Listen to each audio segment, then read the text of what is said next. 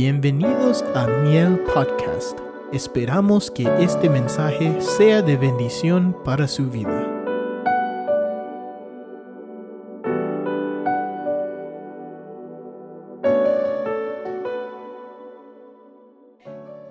Hemos estado viendo los pasados dos o tres domingos, hermanos, la iglesia modelo, la iglesia que espera el Señor, ¿verdad, hermanos? Que así estemos todos. Obviamente no va a ser toda la gente, no porque Dios no quiera, sino porque ellos a veces no entienden o no quieren. Pero Dios ha proveído todos los recursos, todos los medios.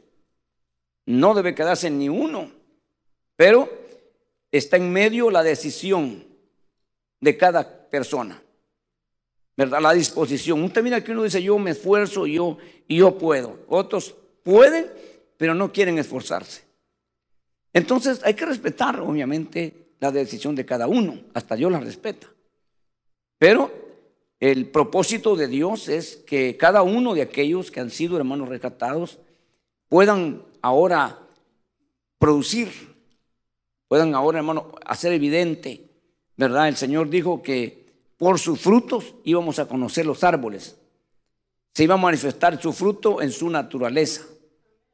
Y así debe ser todo cristiano. Debe mostrar, hermanos, el fruto del Espíritu en él, en ella, para que así digan, es un hijo de Dios, una hija de Dios. Mire, ponga atención, por favor, porque quizás no vayamos a volver a, volver a leer estos, estos capítulos, estos versículos, pero ponga mucha atención. Espero que así lo haya hecho los últimos tres domingos. Pero yo trato de hacerlo más, lo más que se pueda. No es porque no, no, no tenga, hermano, todavía fuerzas, pero quisiera que esta palabra llegue muy profundo de su corazón y que podamos ver nosotros el efecto. El verso 1 dice, Pablo, Silvano y Timoteo a la iglesia de los tesalonicenses en Dios nuestro Padre y en el Señor Jesucristo. Si usted ve, este saludo es el mismo del primer libro. Algunos piensan que duró, semanas entre una carta y la otra. Algunos piensan, nadie sabe con exactitud. Lo que sí saben es que estas son las primeras cartas en el año 50 después del Señor Jesucristo, hermanos. Eh, que se enviaron a las iglesias o a esta iglesia.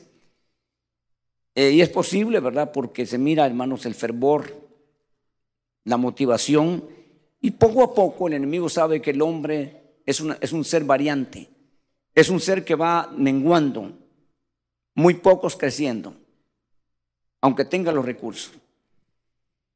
Mire lo que dice aquí, hermanos, en el verso 2. Gracias a vosotros y paz de Dios el Padre y del Señor Jesucristo Verso 3, siempre tenemos que dar gracias a Dios por ustedes o por vosotros. Hermanos, como es justo, porque nuestra, porque vuestra fe aumenta grandemente y el amor de cada uno de vosotros hacia los demás abunda más y más. De manera que nosotros mismos hablamos con orgullo de ustedes entre las iglesias de Dios por vuestra perseverancia, la Reina Valera traduce paciencia, ¿verdad? Paciencia, ¿verdad? Que es lo mismo, sinónimo de perseverancia, paciencia. Y fe, dice hermanos, en medio de todas las persecuciones y aflicciones que soportáis. Verso 5, esta es una señal evidente del, del justo juicio de Dios para que seáis considerados dignos del reino de Dios, por el cual en verdad estáis sufriendo. Voy a dejar hasta ahí porque quiero seguir leyendo y meditando, hermanos, en estos versículos, porque esto es muy clave para nosotros, muy interesante. Así de que vamos a tratar la manera de ver cómo, hermano, ¿verdad? Entendemos, juntos todos entendemos, hermanos, el propósito, el plan que Dios ha dejado aquí escrito para que de esa manera, de esa manera, al entender juntos todos, podamos todos elevarnos. Porque si no entendemos, entonces vamos a, a tener diferente opinión, un concepto diferente, una forma diferente, y eso nos va a llevar altos y bajos en medio nuestro. Unos arriba, otros abajo y otros hasta abajo. Porque no hay un entendimiento. Tenemos que, hermanos, ¿verdad? Eh, para ayudar en algún trabajo, alguna obra, tenemos que entender qué es lo que están tratando de hacer. Y aquí el Espíritu de Dios quiere que nosotros entendamos qué es lo que realmente quiere hacer con nosotros. A veces al perder este rumbo, hermanos, se llega un momento de pensar, ni sé realmente para qué me llamó Dios. La verdad no sé, hermano, qué hacer. Usted mira que eso pasa, ¿verdad? En los muchachos, en su época de incertidumbre, no saben si, si quieren ser ingenieros, doctores, abogados, o aún hermanos jornaleros. No saben. Pero hay muchachos que ya nacen con esa línea y nadie los aparta de ahí. Es su línea, hermano, que la traen y esa es su vocación y son los mejores profesionales porque ellos están donde quisieron estar. Se prepararon y cada día se preparan mejor. Usted sabe que, hermanos, a veces el, dinero, hablaba con una persona, eh, por ejemplo, la universidad USC o UCLA, que tienen sus hospitales y tienen sus enfermeras y pagan menos que los hospitales más pequeños. El hospital pequeño le puede pagar 55 la hora a la enfermera y el USC empieza con, empezaba, no sé, ahora con 21. Y luego van con los años llegando a los 50. Pero la enfermera que se queda en el hospitalcito chiquito, ahí se quedó. La que está en la universidad está al día, actualizándose cada año, hermano, y está al día en todo lo que la tecnología va, ¿verdad?, avanzando. Si usted compara a la enfermera de USC o UCLA a la de un hospital pequeño, aquella se quedó con lo que supo hace 10 o 20 años. Esta ya sabe mucho más ahora porque la universidad se encarga de actualizarlas y, costear el, estudio. Y así vamos a ver nosotros, ¿verdad? Que aunque tuvieron el mismo título, hermano, hermana, se quedaron algunos ahí. Los doctores tienen que ir cada año avanzando, avanzando. Y hay doctores que se especializan en descubrir esas enfermedades raras que, el otro doctor no sabe qué es, aunque es doctor pero no sabe porque no está al día en el desarrollo de los virus, de las bacterias, de los problemas, hermano, que se están eh, modernizando. Usted escuchó que hay unas avispas, hermanos, asesinas que son africanas, que, que cuando pican matan a la gente. Son iguales, pero estudió una persona, estudió esas abejas y, hermano, y las abejas se comunicaron por sus generaciones que los hombres eran malos y por quitarle la miel las mataban. Entonces crearon un cierto, hermanos, este, veneno para matar a los humanos ahorita. Porque antes no los mataban, porque para ellos eran normal, se podía convivir.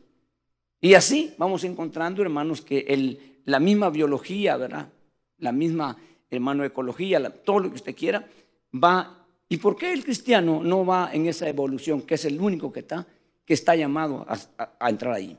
¿Por qué nos quedamos por años siendo los mismos o peores? Porque muchas veces no hemos descubierto o no hemos puesto interés en eso. A mí me gusta aceptar retos. Me gusta, hermanos, ir en ese, en ese camino que dice eh, Proverbios 4, 18 Dice, más la senda de justo es como la, como la luz de la aurora, que va de aumento en aumento hasta que el día es perfecto. Yo, yo quiero caminar por ahí. Yo, yo no tengo miedo a lo nuevo. Le pido a Dios que me ayude a entender, a, aprender. Y de esa manera yo sé que mi vida va a ir en un desarrollo. Y en este lado espiritual hay mucho que aprender. Ok, entonces vemos aquí, hermanos, que Israel, ¿verdad? Siempre volvemos al pueblo porque es un ejemplo para nosotros a no seguir algunas veces y otras veces a no cometer los errores que ellos cometieron. Entonces nosotros vemos que Israel, hermanos, hasta cierto punto, ¿verdad? De alguna manera u otra, obedeció al Señor. hermano, algunos medio renegando, no muy convencidos, pero no se quedó un judío en Egipto. No se quedó uno, excepto los muertos que estaban allí. Pero los que estaban vivos, todos salieron. Se registra y se prueba que no quedó un judío en Egipto. Todos salieron. Ahora, con ellos también salieron egipcios. Eso sí te mira y se prueba en la Biblia. Que fue un problema para ellos. Porque esos, como no están en un proceso de renovación, eso van a ir en deterioro. Por eso que nosotros nos, nos dice la Biblia que no tengamos alianza con los inconversos. No porque los odiamos o los discriminamos, sino porque ellos no van, no van el camino de nosotros. Ellos van por otro camino. Ellos van, hermanos, ellos van en un camino, entre comillas, de crecimiento, pero maligno. El mal están viendo cómo lo mejoran, pero el mal, del bien no saben nada. Ok, entonces vamos a ver algo importante acá. Entonces, si nosotros miramos qué fue el problema de los judíos por no entrar a Canaán, por no llegar a la meta donde, donde yo los quería, ¿Cuál fue el problema? ¿Por qué no funcionaron? ¿Por qué? Preguntémonos. Y la Biblia nos responde por qué. ¿Sabrá, ¿Sabrá alguien cuál fue el problema por el cual ellos fracasaron? ¿Ah? Ajá. Entonces, fíjese, hermano, que lo que pasó con ellos fue, y lo dice la Biblia, que ¿por qué fracasaron? Porque no le mezclaron fe. Tenían que ellos ponerle fe a lo que Dios decía y por eso fracasaron. Si ellos ya fracasaron por eso, entonces nosotros no podemos fracasar ya. Ah, tal vez ellos se podía justificar, entre comillas, nunca había visto, nunca había pasado cosas semejantes. Nosotros sí, ya pasó. Y por eso el apóstol Pablo ocupa el capítulo 10, usa el capítulo 10 del primer libro de Corintios, y estas cosas acontecieron como ejemplo para que nosotros no caigamos en semejante desobediencia, como algunos de ellos que fueron a fornicarios y empezar la lista, ¿no? Ya lo tenemos ahí. Ellos no tenían referencia ni, ni Biblia, nosotros ya lo tenemos. Entonces miramos aquí que esta iglesia, hermanos, que es una iglesia que tiene muy poco tiempo. Comparada, comparada con la iglesia en Jerusalén o en Judea, es muy pequeña, es muy tierna, es muy principiante. Pero que van con todo, ¿eh? Con todo. Entonces, y esta es la iglesia que el Señor quiere llevarse. Esta es la gente que el Señor quiere que alcance este nivel. Y dice, siempre tenemos que dar gracias por vosotros, hermanos, con, eh, dice, como es justo, como es justo, porque, porque vuestra fe, fíjese, empieza, porque vuestra fe aumenta grandemente. Entonces, nosotros debemos de preguntarnos, ¿cómo está nuestra fe comparada con aquella fe que inició en nosotros o que, o que comenzamos? ¿Cómo está? ¿Se acuerda cuando usted salió del mundo y salió, hermano, de su religión donde, donde usted ya era hasta diácono y de repente dejó todo y se fue porque algo dentro de usted se le manifestó y usted tiró todo y salió y, nadie lo paraba. Si estaba casado, la mujer le decía, ¿y ahora? Y luego, ¿y ahora? ¿Sabes qué? O seguís con tu religión y tu, a tu gente y tus hermanitos, o esto se acaba. Y usted dijo, pues que se acabe, pero yo voy a seguir. O viceversa, esposa, su esposo lo amenazó y usted no la paraba a nadie. Usted iba con todo. Y como iba tan con todo que después se convirtió en marido. Y ahora los dos son locos. Porque antes decía que eran locos, ¿verdad? Y así, hermano, eh, ¿me entiende? Iba avanzando, avanzando. Pero hay ocasiones en que la gente que iba así, de repente, ya no. Se detuvo o ya va retrocediendo. Su fe, en vez de ir para arriba, va menguando. Es muy importante ser sincero. Porque esta tarde, después de la predicación, vamos a pedirle a Dios que nos ayude. Si usted va creciendo, dígale, Señor, que nada me detenga, que nada me detenga. Si usted va avanzando. Pero si usted va retrocediendo, diga al Señor, perdóname, ayúdame. Yo fui el que fallé, no tú. Porque a veces miramos y como que ya está el problema, el problema está en la tierra, nunca en el cielo. Ok, entonces hermano, con respecto a la fe, es muy importante que nosotros seamos fuertes, sólidos. Con la fe no hay regateo ni negocio. Con la fe tiene que ser usted muy radical. Sí, me entiende, me, me explico, ¿verdad? Ok, entonces hermano, y aumentar cada vez. Usted debe ser más fuerte en la fe que cuando comenzó. Si no es así, algo pasó. Y tiene que reparar ahora eso. Algunos hasta pueden perder la fe. Por eso Pablo dice a los Corintios, examinaos a vosotros mismos para ver si estáis todavía en fe. Bueno, ese es un problema que conlleva a un adormecimiento, a un acomodamiento, a un estancamiento en el Señor, en las vidas. Espero que nadie esté ahí y si alguien está ahí, tiene que salir hoy. Mañana ya salía tarde. Pero ¿qué sigue? ¿Qué, sigue, diciendo el verso? Ah, por favor, los hermanos lo ponen para, para, para, no estar yendo, me gusta porque ahí está más, más grande. El verso que sigue que dice, por favor hermanos, me ayudan. Eh, me avisan cuando ya esté ahí para, ya está, ¿verdad? Ok, mire pues. No, no, el verso, el verso que sigue. No, no, aquí me están poniendo 6.1. Ese sería el 4, ¿verdad? Por favor, hermanos, el 4, no, se vayan tan adelante. Mire qué dice. Vamos a ver. No, yo tengo que ver, hermano, porque no sé si. Ok. Eh, es, que, es que necesito que. Eh, vayamos al 3. No, todavía es el 3. Por favor, el 3. El 3. Sí, tenía que probarlo. Mire, siempre tenemos que dar gracias a Dios por vosotros, hermanos, como es justo, porque vuestra fe aumenta grandemente y luego hay, hay que y el amor de cada uno de vosotros hacia los demás. Son dos cosas importantes. Y mucho, en el segundo se queja mucha gente, no hay amor.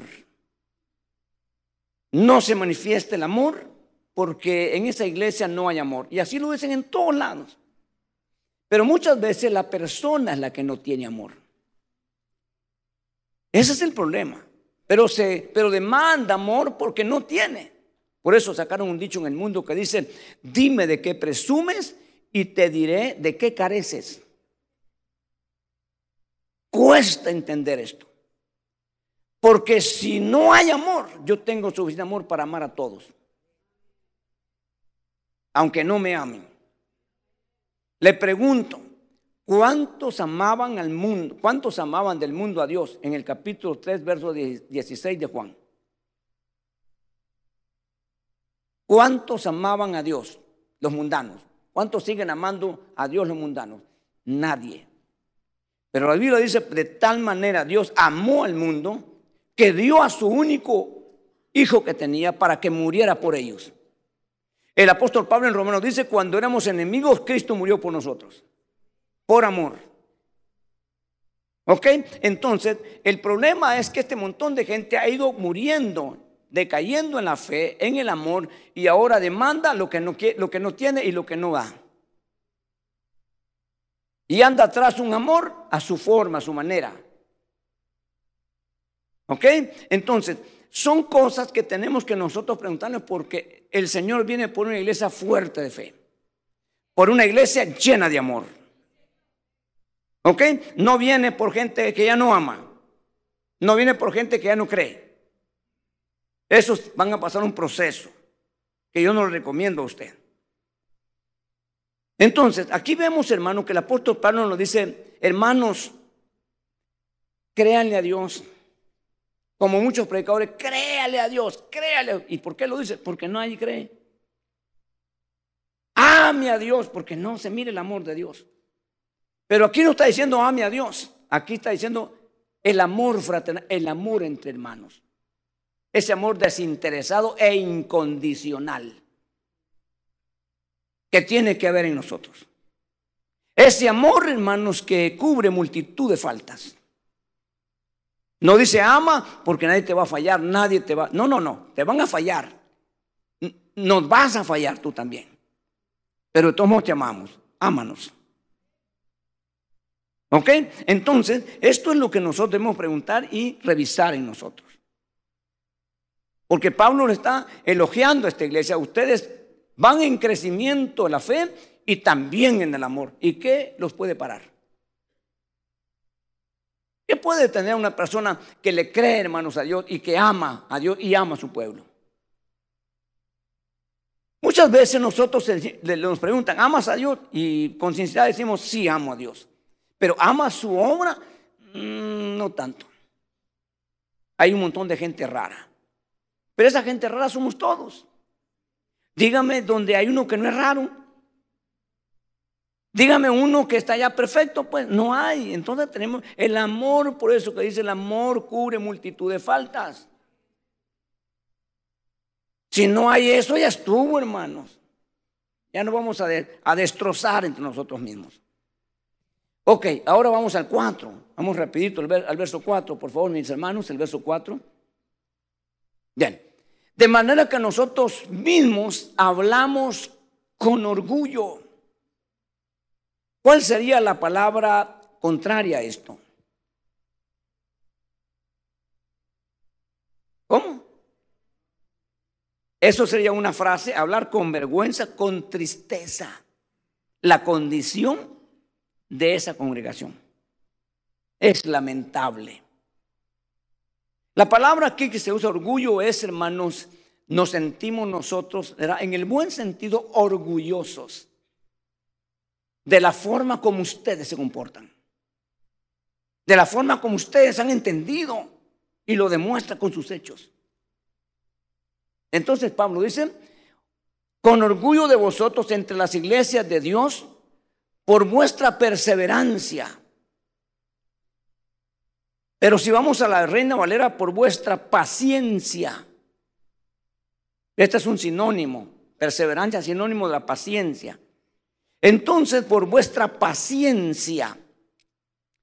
Entonces nosotros, hermano, queremos el producto terminado, pero no pasar el proceso para adquirirlo. Nosotros estamos acostumbrados a ir a la market, una libra de pepinos, una libra de limones, una libra de rábanos y así las hortalizas, las verduras, pero no sabemos el proceso que eso llevó. Para que ahora usted pueda comerse el producto sin haberse dado cuenta el proceso, el costo y el desgaste que eso produjo. ¿Ok?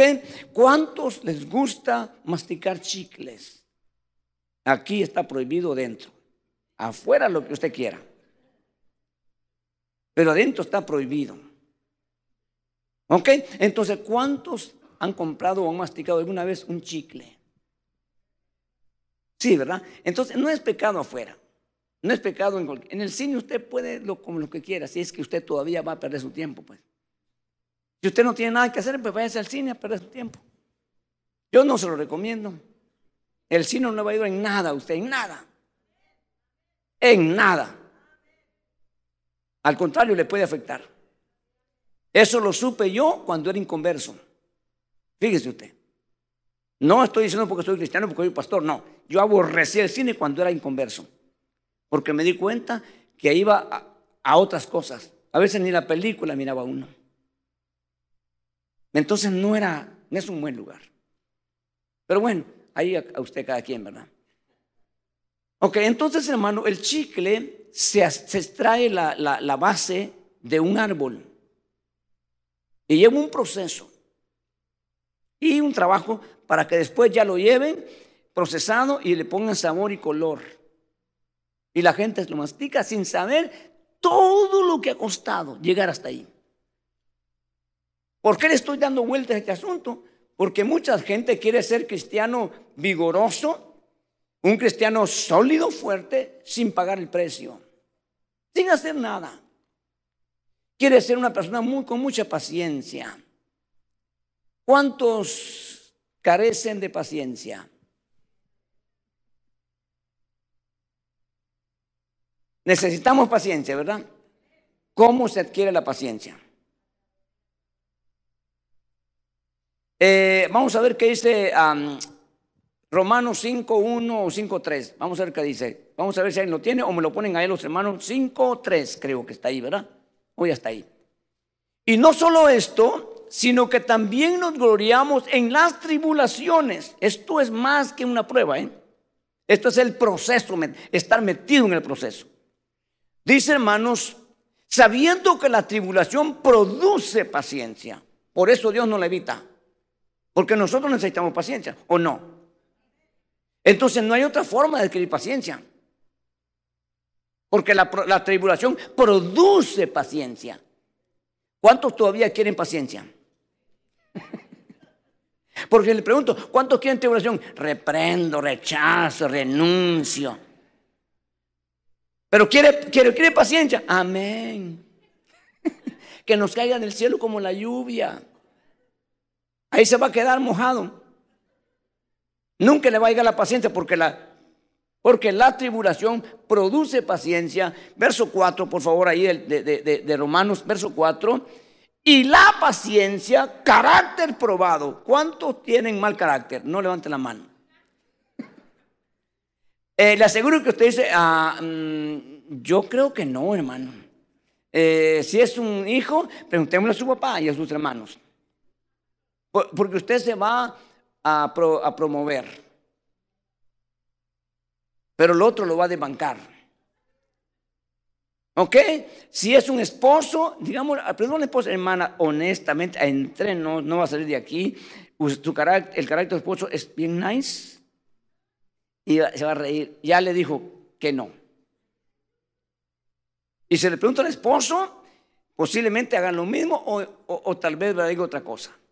Entonces, nosotros tenemos que pasar por el proceso, hermano, cuando adquiera usted paciencia, entonces van a seguir con el carácter. Porque si usted no tiene paciencia, cuando empieza con el carácter se va. No, no se va, hermano. Entonces, primero paciencia para que se quede, o perseverancia. Para que se quede ahí y entonces su carácter va a ser moldeado, va a ser trabajado. Cuando se va a trabajar el hierro, cuando se va a trabajar cualquier cosa de esa, de, esa, de, cualquier, de cualquier índole, se tiene que sujetar. Hay unas prensas que se mueven y se aprieta ahí y no se mueve, está bien amordazado. Y yo le voy a decir una cosa, Dios tiene mejores que esas, mejor cosas que las prensas. Lo va a llevar a, un, a una que no va, no va a encontrar ni la salida ni el regreso. Hasta que Dios termine su obra, porque Él es poderoso y nunca ha dejado nada a medias.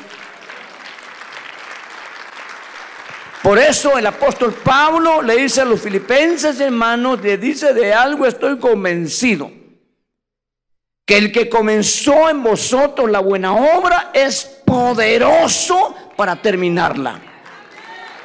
No va a quedar a medias, usted no va a quedar a medias. Si usted sigue así, lo van a llevar a la tribulación, es un horno donde no hay salida hasta que Dios diga otra cosa. Y va a salir refinadito de ahí. No, no tenga problema, eso, eso no se preocupe. Pero mejor si ahora usted solito se mete al horno, usted solo. Ay, hermano, pero está bien caliente, pues métase. Eh, eh, va a doler, hermano, sí, va a doler más allá en la tribulación. Aquí todavía hay anestesia para que no sienta tanto el dolor. Allá nada. ¿Qué escoge usted? ¿Qué quiere? Sigamos, ya me lo quitaron. Mire pues. Dice, hermanos, no, no, ah, estamos atrás todavía. Eh, ok. Carácter probado y el carácter probado esperanza. Por eso es que aquí miramos que llega a último lugar la esperanza. Por eso que la gente misma en el mundo, eso es lo último que se pierde, Señor, es la esperanza. Porque es lo último, el producto acabado de todo ese proceso. Y esta iglesia, hermano, ha pasado por ahí. No se detalla todos los momentos, las circunstancias, todo lo que pasó, no se, no, no se explica acá, pero esta iglesia ha pasado por ahí. Entonces, hermano, nosotros miramos aquí, ¿verdad? Que esta iglesia tenía esa paciencia para soportar. Porque se necesita paciencia para soportar. aún hasta nosotros mismos. Ya cuando usted oye, ya no lo soporto, uy, ya se puso la cosa peligrosa. Que ya le diga el marido, ya estoy hasta aquí, mira, ya no lo soporto. O viceversa, la mujer le diga, ya estoy hasta aquí, ya. Póngale cuidado, ¿eh? Porque el otro paso puede ser ya platillo voladores. ¿Ok? Entonces, pongámosle atención. Entonces dice, hermano, verso 5, esta es una señal evidente del justo juicio de Dios para que, se, para que, para que seáis considerados dignos. Esos son puntos importantes que yo tengo aquí, hermano, que enfatizarle a usted, para que seas considerados dignos. ¿Qué significa esto? ¿Qué, significa esto, hermano? Ajá, eso, eso, eso podríamos decirlo, merecedor. O sea, eh, la salvación te la regalaron. ¿La merecías? ¿Eras merecedor de la, de la salvación? No, éramos merecedores de la condenación. Eso lo merecíamos. Pero en vez de la condenación, nos regalaron la salvación. Pero lo demás hay que pagar un precio. Lo demás hay que pagar un precio. Y como nos dieron gratis la salvación, queremos gratis todo.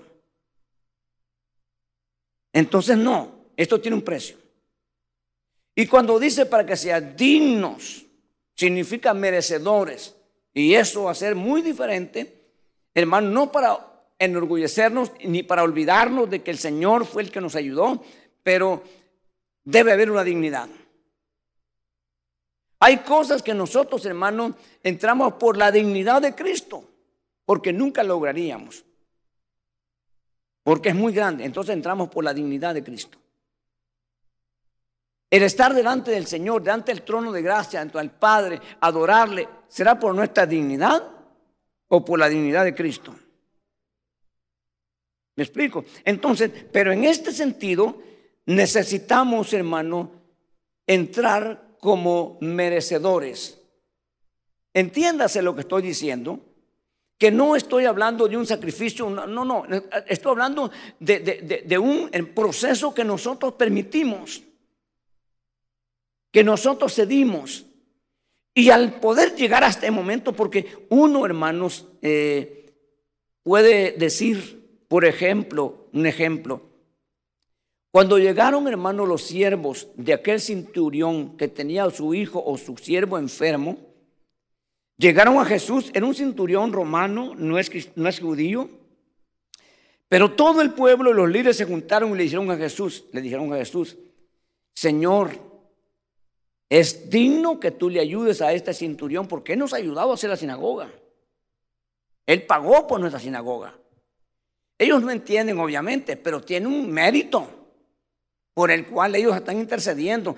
Señor, Él merece que tú le ayudes porque Él nos, él nos hizo la sinagoga. Como romano no tenía que meterse en ese asunto. Pero les ayudó a hacer la sinagoga. Entonces, hermano, es digno que tú le ayudes. Entonces, lo mismo hacen con Jesús en el cielo. Cuando hay un silencio, una incógnita, con aquellos personajes, hermano, y con Juan, cuando vieron aquel libro lleno de sellos por dentro y por fuera, que nadie podía abrirlo ni tocarlo. Entonces, Juan dijo, ¿y ahora? ¿Y quién?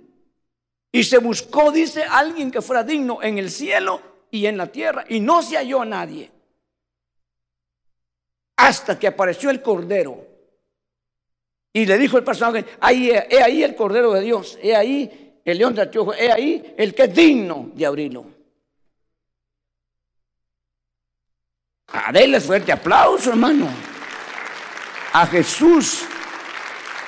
Él es digno de abrir el, el libro y desatar los sellos por el sacrificio que él hizo.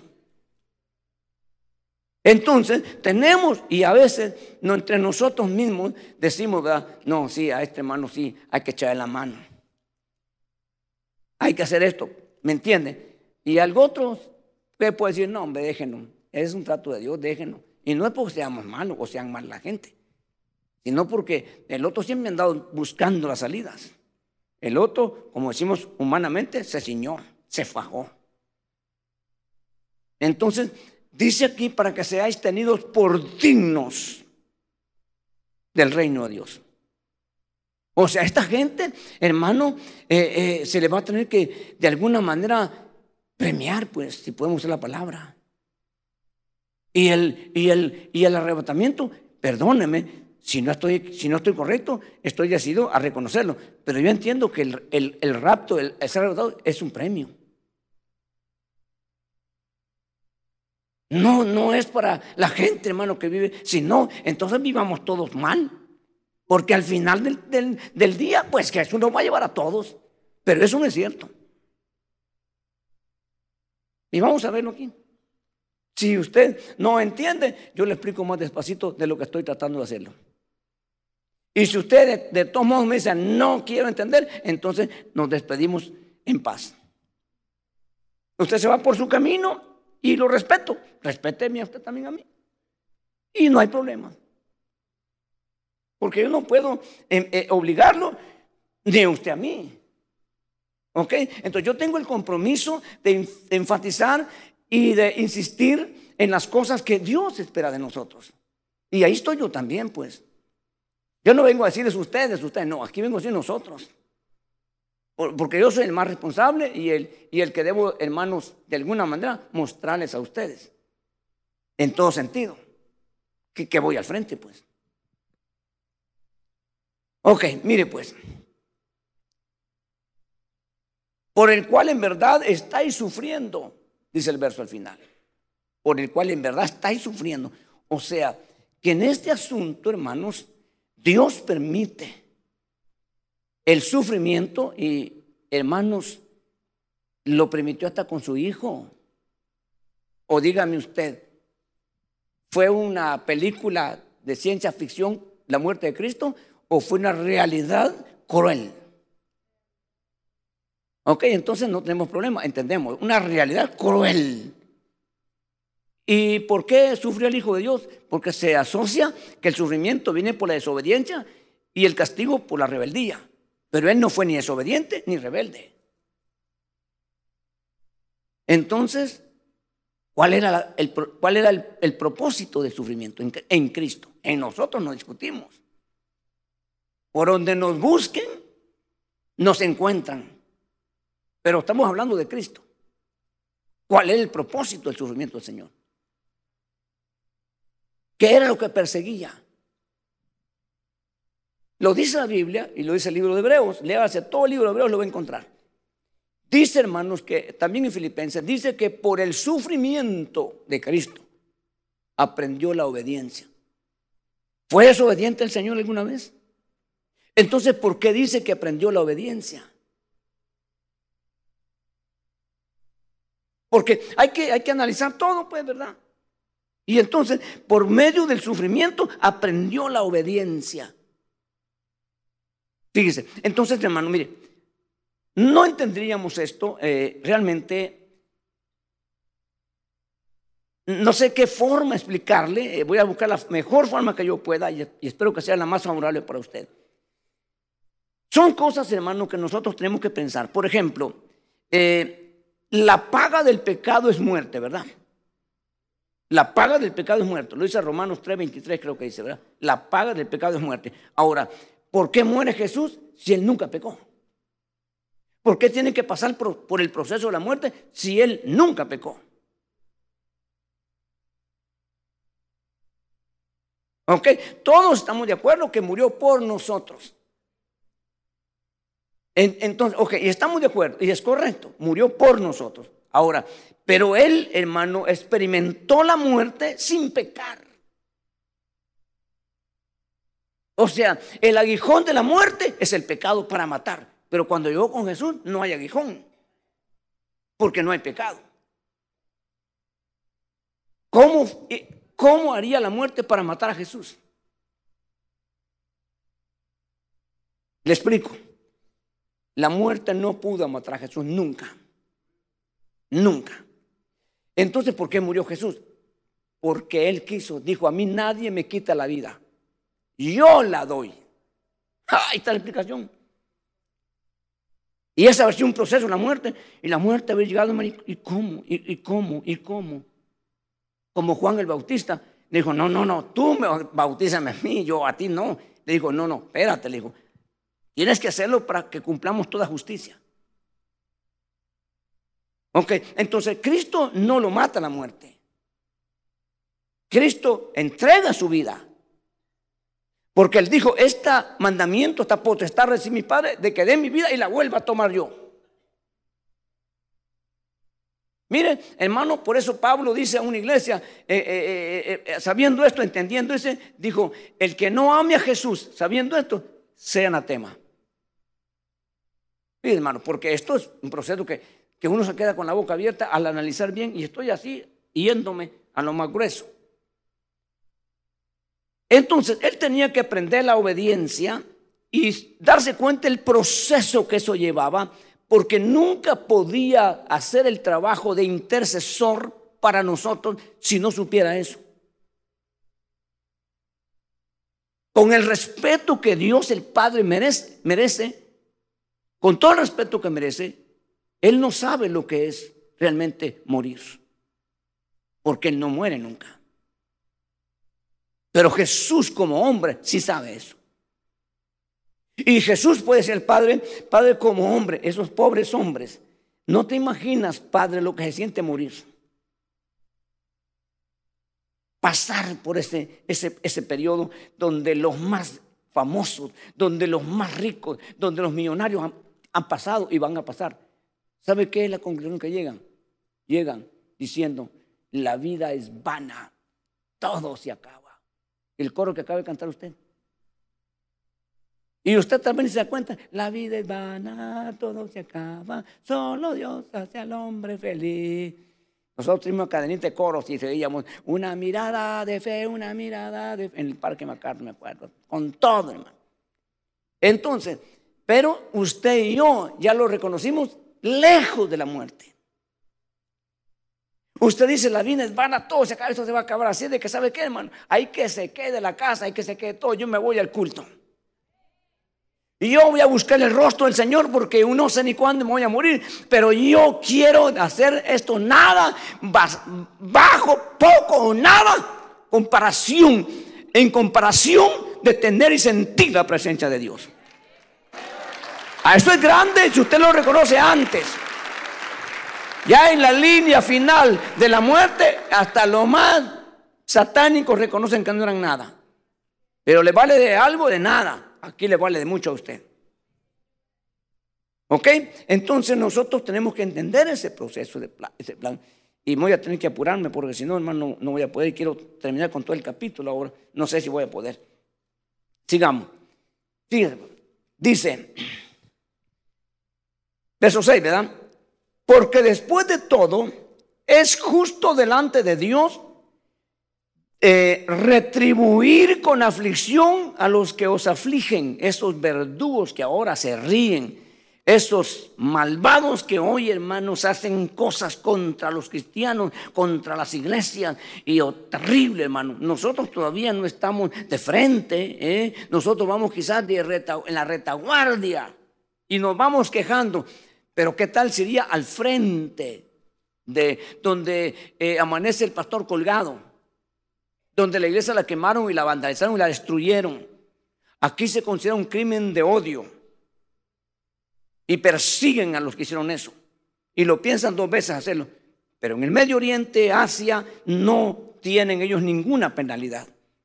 Al contrario, los aplaude el gobierno porque todo mundo está en contra del cristianismo.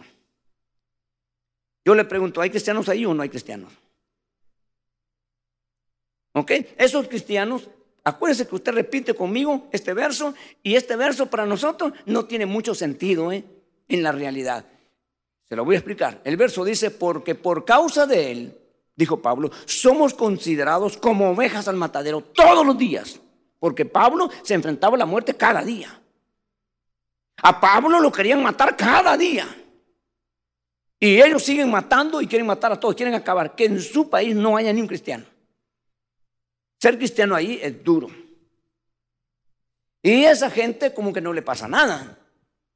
Como que ellos son los amos y señores del universo. Pero aquí dice, y Pablo dice a esta gente, hermanos, porque es justo delante de Dios retribuir con aflicción a los que os afligen y darnos alivio a vosotros que sois afligidos y también a nosotros cuando el Señor Jesucristo sea revelado desde el cielo con sus poderosos ángeles en llama de fuego. Aquí está explicando algo que va a acontecer que no se, no se, no se menciona en ningún lado, en ningún otro lado. O sea, el hombre se cree fuerte, macho y todo, pero solo basta mostrarle un poquito a alguien superior y se hace nada. ¿Ok? Ellos piensan, hermano, como Pablo, que están, hermanos, queriendo eliminar un movimiento humano de locos. Pero cuando Jesús se le puso enfrente y le dijo estas palabras, ¿por qué me persigues? Pablo se derribó, ¿eh? Y Pablo quedó ciego y preguntando, ¿quién eres, Señor? Yo soy Jesús al que tú persigues. Se acabó Pablo o Saulo, se acabó. Y gracias a Dios que fue alcanzado para ahora se pasara a este lado a servirle a Dios, ¿verdad? Pero los votos han sido eliminados. Así como lo oye, eliminado. Entonces dice, hermanos, aquí, ¿verdad? Que Él va a aparecer, hermanos, un ser tan glorioso, pero tan poderoso y tan, hermanos, en su presentación, que, ya se puede imaginar usted los que se oponen. Y eso viene, ese espectáculo se va a dar cuando Él viene por nosotros. No solamente con los hombres, sino con todas las potestades. Fíjese pues, dice hermanos el verso 8, dando retribución a los que no conocen a Dios. ¿Cómo se les dice a los que no conocen a Dios?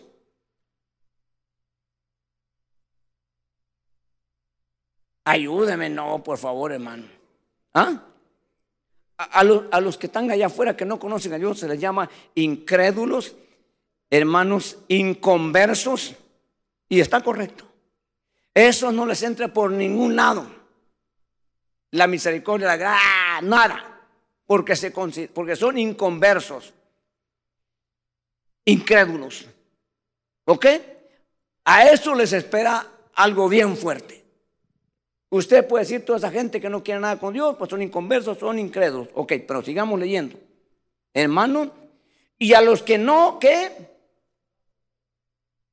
Eh, ¿También están afuera todos? ¿No habrá nadie aquí? No, yo le pregunto, no voltee a ver a nadie. no mire a su vecino. No mire a los lados, no mire. Le pregunto, ¿habrá alguien aquí dentro de las congregaciones? ¿Sí? Bueno, usted lo dijo, voy a seguir con lo que usted dijo. Porque usted lo está diciendo. Entonces dice aquí, hermanos, a los que no obedecen al Evangelio. Usted le predica el Evangelio, le dice que no haga esto y lo va a hacer. Usted le enseña a la gente que tienen que hacer esto y hace otra cosa. ¿Por qué? Porque no le ponen, hermanos, cuidado, ni les interesa, ni están dispuestos a obedecer lo que Dios dice. Aunque conocen a Dios.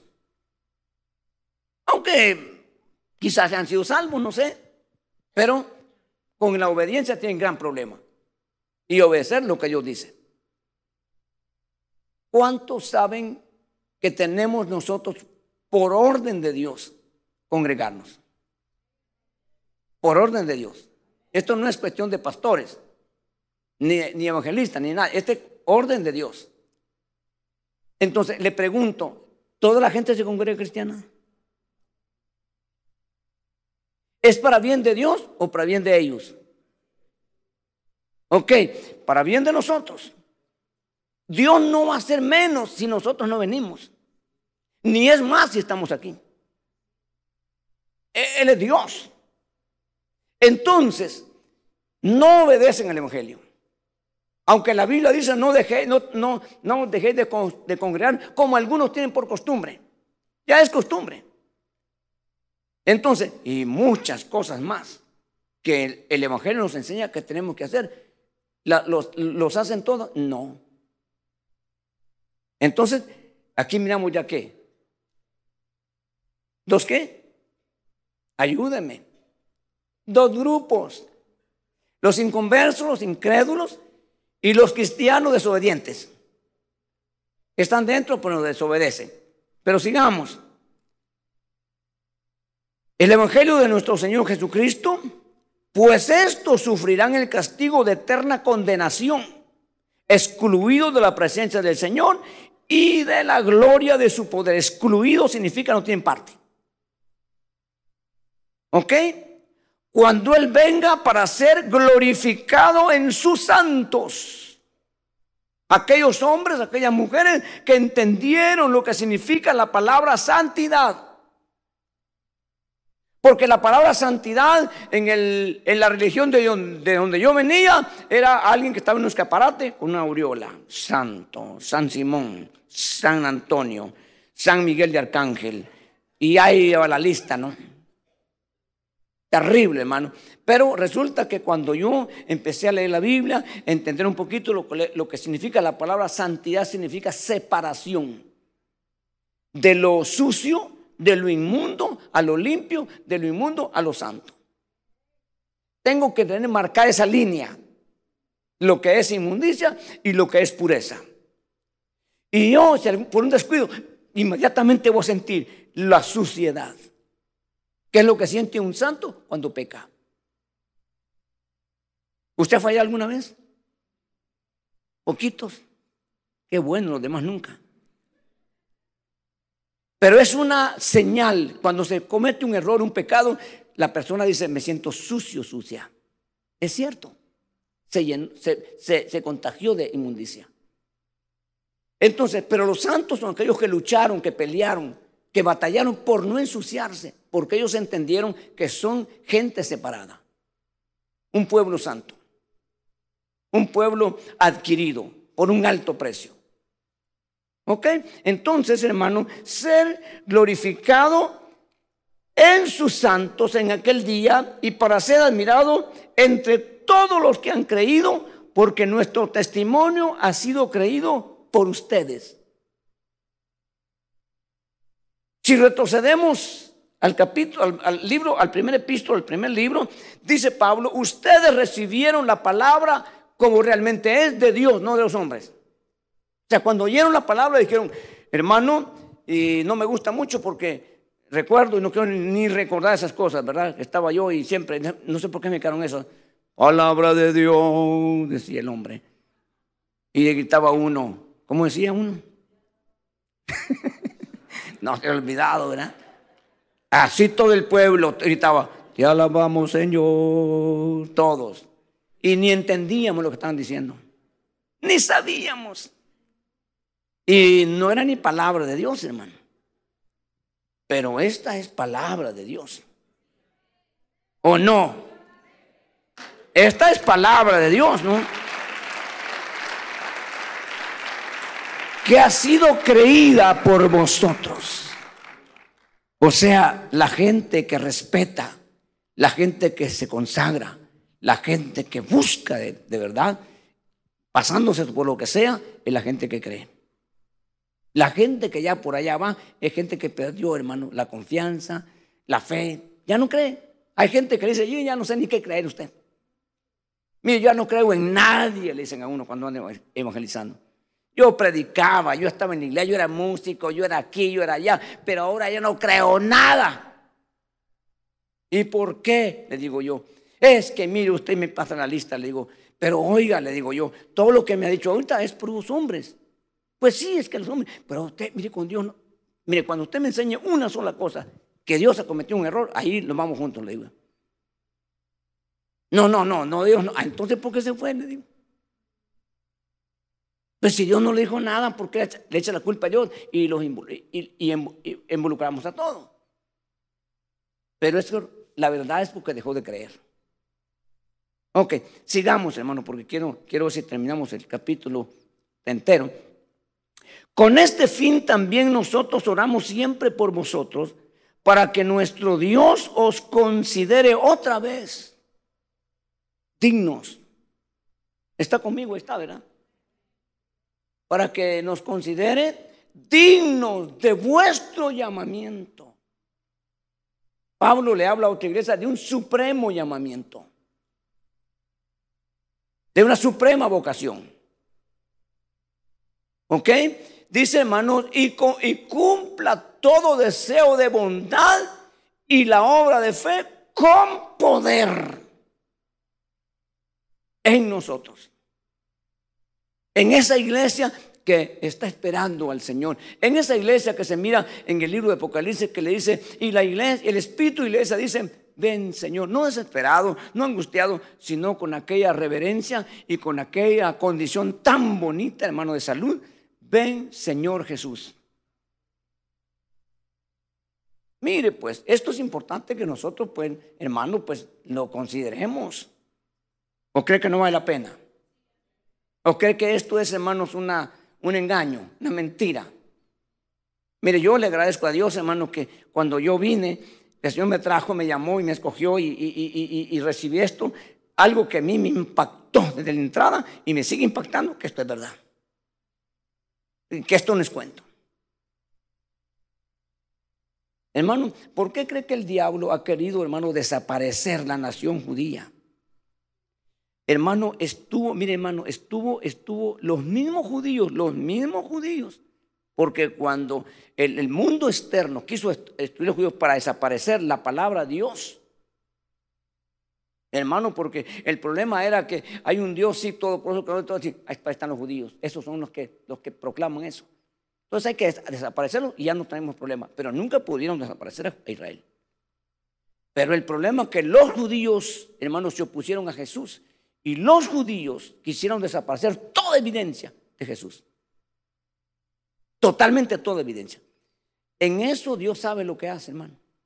Porque Dios sabe lo que hace. Yo no vengo a, defenderlos ni a, justificarlos. No, no, no me entiendo, no me voy a malinterpretar. Pero los romanos, o sea, los católicos, hermanos, se apoderaron casi, casi regalado, donde hoy está la iglesia de la natividad, la iglesia de la anunciación de María, que es en Nazaret, son sitios que si ellos no los hubieran conservado, qué rato los judíos los hubieran desaparecido. Y usted llegaría, pues por aquí más o menos fue, pero no hubiera un lugar realmente. Pero cuando llega a Belén, usted encuentra todavía el pesebre, más o menos ahí. Ese pesebre está ahí, hermano, como evidencia de que ahí nació Jesús.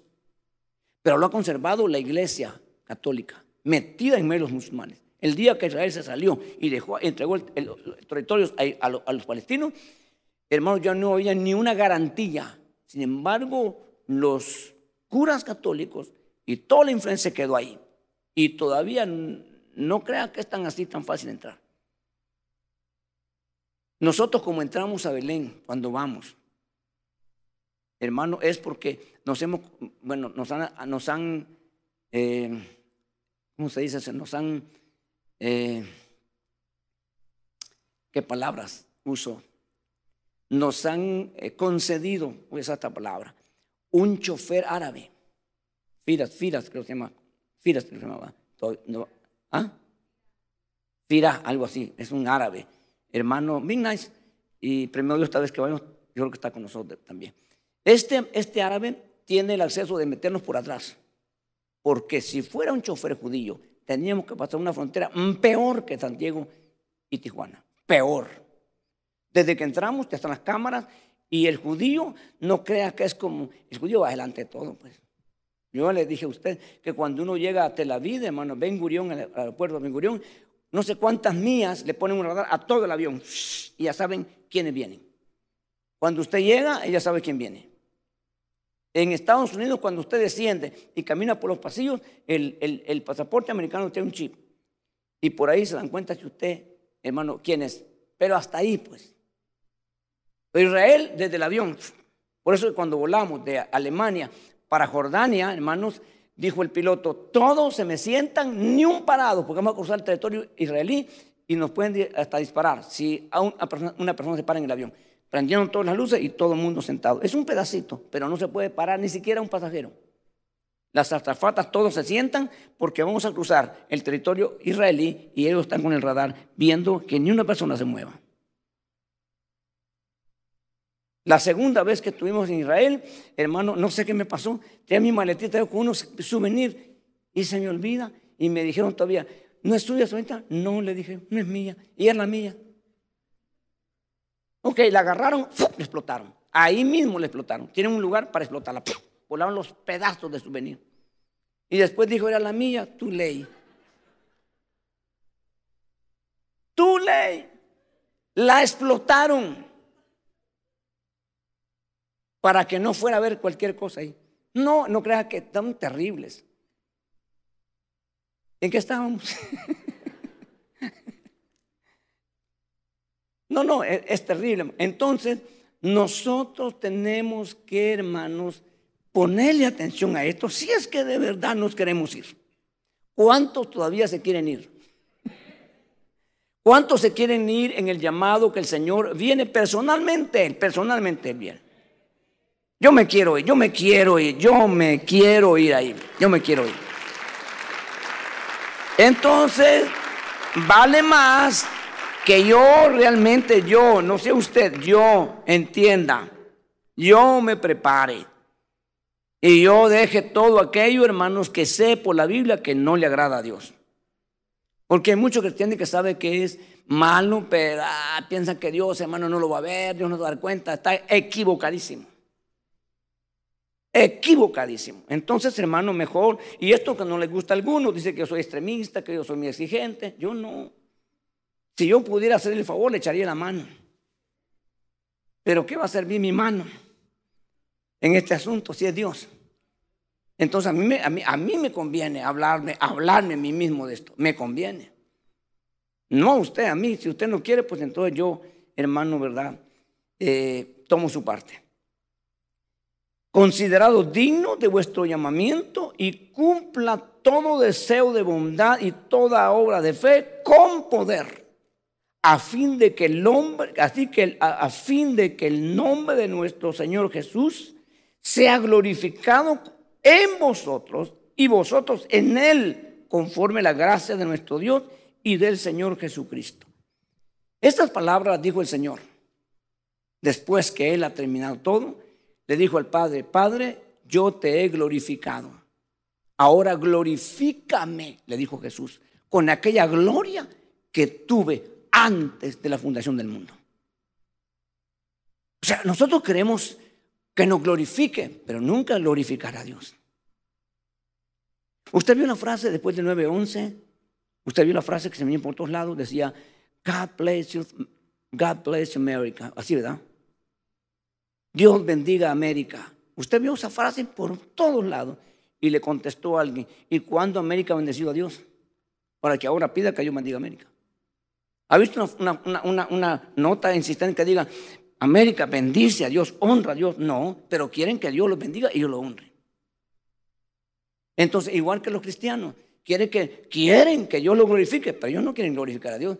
Y Pablo dijo estas palabras para terminar. Y dijo estas palabras Pablo. Búsquela, está en la Biblia. Dijo, hermanos, el, eso lo voy a así repito, parafrasear. Dice, y Dios será glorificado. Jesús será glorificado en nosotros. Dijo, ya sea por vida o por muerte. O sea, dijo, con tal de que Él sea glorificado, no importa, aunque yo tenga que morir. ¿Cómo fue glorificado el Padre en el Hijo? Dando su vida, muriendo en obediencia. Nosotros creemos fácil, gratis. el lema en, América es eh, rápido, bueno y barato. Eso no existe en la Biblia. Aquí es caro. Desde el precio que pagaron por ti. ¿Cuánto crees que valiste? ¿Cuánto que, pagaron por ti? ¿Cuánto crees tú? Si lo evaluamos en oro, no, no alcanza todo el oro del mundo. Si lo, volamos en plata, tampoco alcanza. Si lo volamos en, moneda de todas las monedas, no alcanza. Ni las tres cosas juntas alcanzan. Por eso que Juan usa un término que dice, vosotros sois carísimos. O sea, no hay un precio, pero hay mucho valor. Tú tienes un valor muy grande. Muy grande. No para que andes con el pecho salido, sino para que vivas una vida agradecida con Dios. Porque se pagó muchísimo por ti.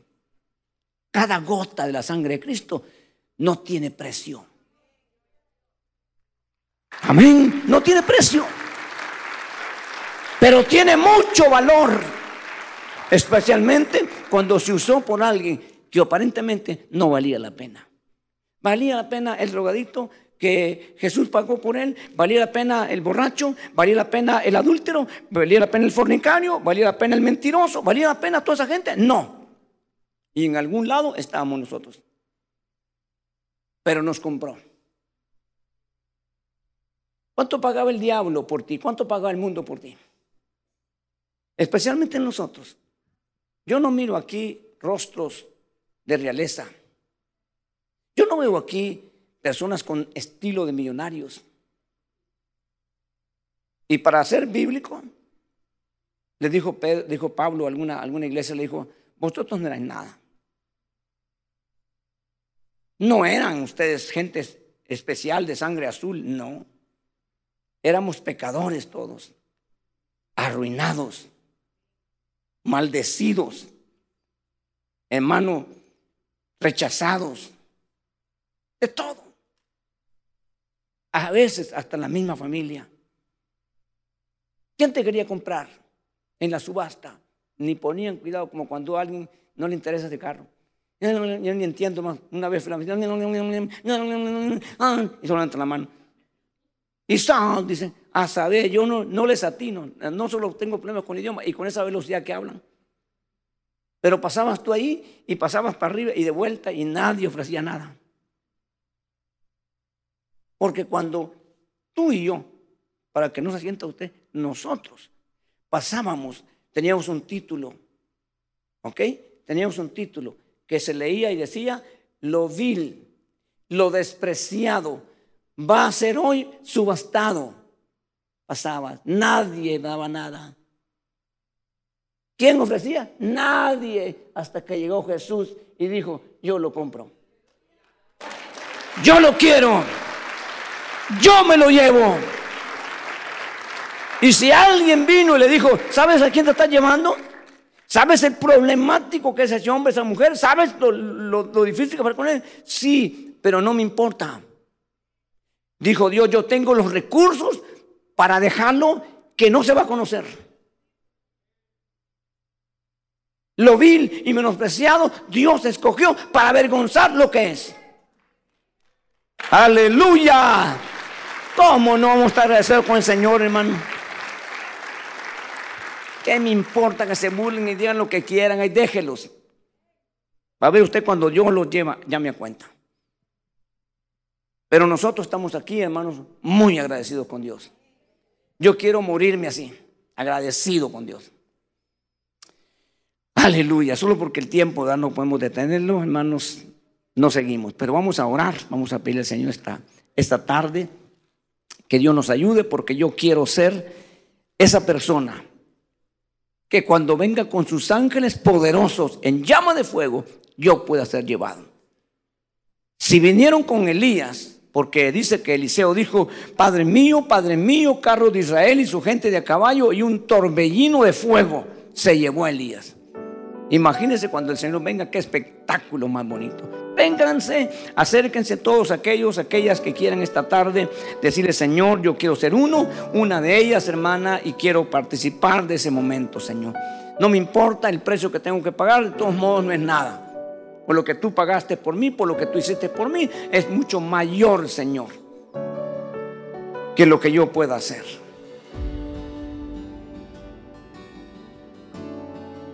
Gracias por entonar a Miel Podcast. Para escuchar más mensajes como este, visítanos en YouTube, Iglesia de Cristo Miel AV.